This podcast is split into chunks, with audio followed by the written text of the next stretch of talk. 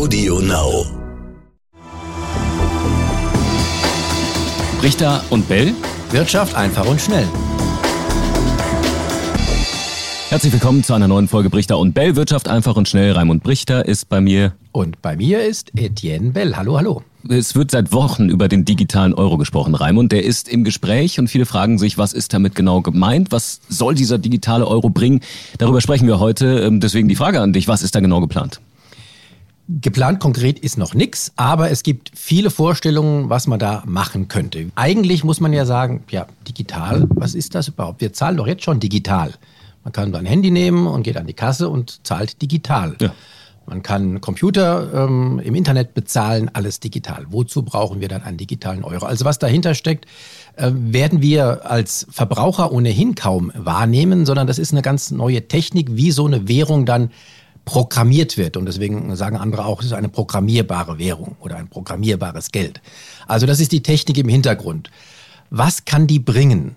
Ich sag mal, für uns Verbraucher erstmal wenig, denn wir zahlen ja, wie gesagt, schon digital. Was der Vorteil wäre, die Unternehmen, die wollen diesen digitalen Euro haben, weil es bringt einige Vorteile für sie. Ja, welche denn? Was ist das, der Plan mit dem digitalen Euro? Wie muss ich mir das vorstellen? Also, man kann zum Beispiel Maschinen dann mit einem äh, Digi-Portemonnaie ausstatten, einem digitalen Portemonnaie. Wallet heißt das ja auf Neudeutsch mhm. heutzutage. Diese Maschinen, die haben dann eigene Identitäten und können sich damit ausweisen und können dann eigenständig bezahlen, wenn sie zum Beispiel im Internet irgendwelche Ersatzteile bestellen oder Lastwagen, die dann irgendwo tanken müssen, wenn sie autonom fahren. Ne? Das wäre auch eine Möglichkeit, wie wir als Konsumenten irgendwann mal vielleicht einen digitalen Euro nutzen könnten. Stell dir vor, du hast einen Tesla oder ein anderes Elektroauto, das fährt autonom, das kannst du dann zur Werkstatt schicken den Service machen lassen und das bezahlt dort selbst alles oder beim Auftanken an der Ladestation. Wo ist denn da jetzt der Unterschied zu den anderen Kryptowährungen, die wir schon kennen, Blockchain oder das, was auch Facebook mit Libra plant? Wo ist da der Unterschied? Also ich bin auch kein Technikfreak. Äh, wo genau jetzt im Programmieren dieser Unterschied liegt, kann ich nicht sagen. Es gibt sicherlich Unterschiede, gerade was wir, äh, wenn wir mal äh, den Bitcoin nehmen, der ist ja am bekanntesten. Der hat ja auf jeden Fall eine begrenzte Zahl an Bitcoins, die überhaupt irgendwann mal geschaffen werden können. Es kommen immer weniger neue Bitcoins dazu. Das wird bei diesen digitalen Währungen, die wir auch jetzt mal, vielleicht den digitalen Euro, wenn wir den mal erleben, mit Sicherheit nicht passieren, denn diejenigen, die den ausgeben, die wollen natürlich die Freiheit haben, so viel auszugeben, wie sie möchten.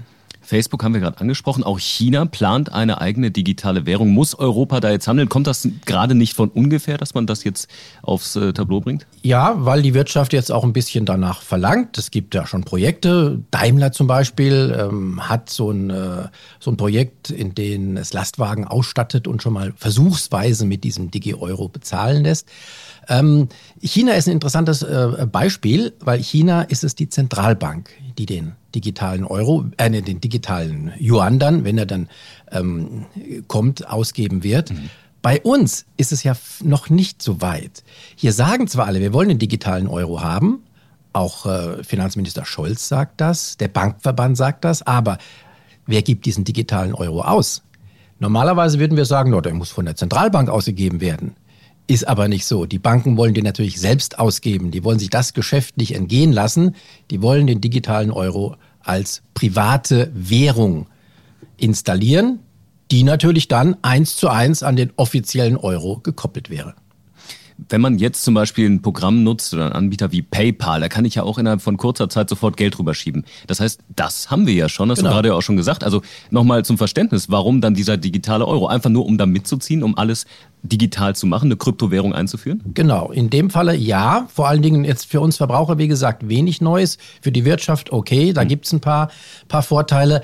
Aber das Interessante wäre, und das wäre eine Riesenchance, ob das passiert, glaube ich nicht. Wenn tatsächlich die Europäische Zentralbank diesen digitalen Euro ausgeben würde, der wäre dann nämlich quasi wie das Bargeld direktes Geld von der EZB, nur wir bräuchten keine Scheine mehr und Münzen, sondern wir hätten das dann praktisch auch auf einer Art Konto in einem elektronischen Portemonnaie, wo auch immer, und könnten dann auch diesen digitalen Euro ganz leicht sicher aufbewahren. Denn wir alle wissen ja, wenn wir unser Geld bei der Bank haben, dann äh, haben wir das Geld der Bank geliehen. Und dann ist es nicht ganz so sicher, als wenn es direkt bei der Europäischen Zentralbank gelagert wäre. Und das wäre die große Chance. Aber wie gesagt, die Banken wollen das nicht. Und wenn du gerade schon das Bargeld ansprichst, ist so ein digitaler Euro und die anderen Kryptowährungen, die da rumgeistern, eigentlich schon Vorbote, dass wir dann irgendwann komplett bargeldlos unterwegs sind?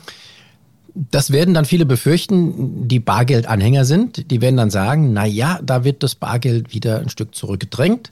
Ähm, die Banken haben eindeutig gesagt, das wollen sie jetzt mit ihrem Projekt nicht, digitalen Euro, mit ihren Vorschlägen, sondern es soll ähm, parallel dazukommen. Ist auch durchaus vernünftig. Warum sollen wir nicht zum Bargeld zusätzlich ein digitales Bargeld bekommen? Und dann wird der Markt zeigen, wie das äh, künftig genutzt wird. Und dann wird vielleicht von selbst irgendwann mal das Bargeld in Form von Scheinen verschwinden. Mhm.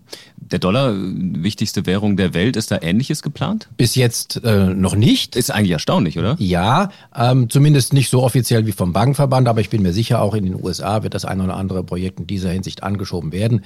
Vor allen Dingen, wenn es andere Länder machen. Interessant ist zum Beispiel Schweden. Da hat tatsächlich die schwedische Zentralbank hat überlegt, ob sie tatsächlich eine neue digitale Währung ausgibt, also ein Bezahlmittel, eine digitale Krone. Und das wäre dann das, was mir vorschwebt, tatsächlich Zentralbankgeld für alle. Ähm, in Schweden der Hintergrund, da wird immer weniger mit Bargeld bezahlt. Viel, viel weniger als hier. Und die Leute zahlen ohnehin alles mit Karte oder sonstige, auf sonstige Weise. Und da sagt man dann sich, na, dann können die Leute wenigstens noch mal Zentralbankgeld in Form dieser digitalen Währung halten. Ja, ist Deutschland denn überhaupt schon bereit dafür? Weil bei uns ist ja das äh, Bargeld immer noch total angesagt. Viele haben noch so ein bisschen Probleme damit, mit, mit der Karte zu zahlen. Es hat sich noch nicht so komplett ähm, verbreitet. Ja, unter der Jugend auf jeden Fall. Hm. Die wäre bereit. Aber ich glaube, die würde den Unterschied gar nicht verstehen. Äh, digitales Geld äh, auf ihrem Bankkonto und digitales Geld bei der Zentralbank. Das müsste man dann noch ein bisschen aufklären, da müsste man ein bisschen Aufklärung betreiben. Aber wenn das käme, ähm, ich glaube, das würde sich dann sukzessive durchsetzen. Okay, also wir halten das im Blick, weil so schnell wird es wahrscheinlich nicht gehen, auch wenn der Deutsche Bankenverband das jetzt vehement fordert. Raimund, erstmal schönen Dank. Wenn ihr da draußen Fragen habt, Richter und Bell ntv.de gerne schreiben und nachfragen. So ist es. Ciao, ciao, bis zum nächsten Mal. Richter und Bell. Wirtschaft einfach und schnell.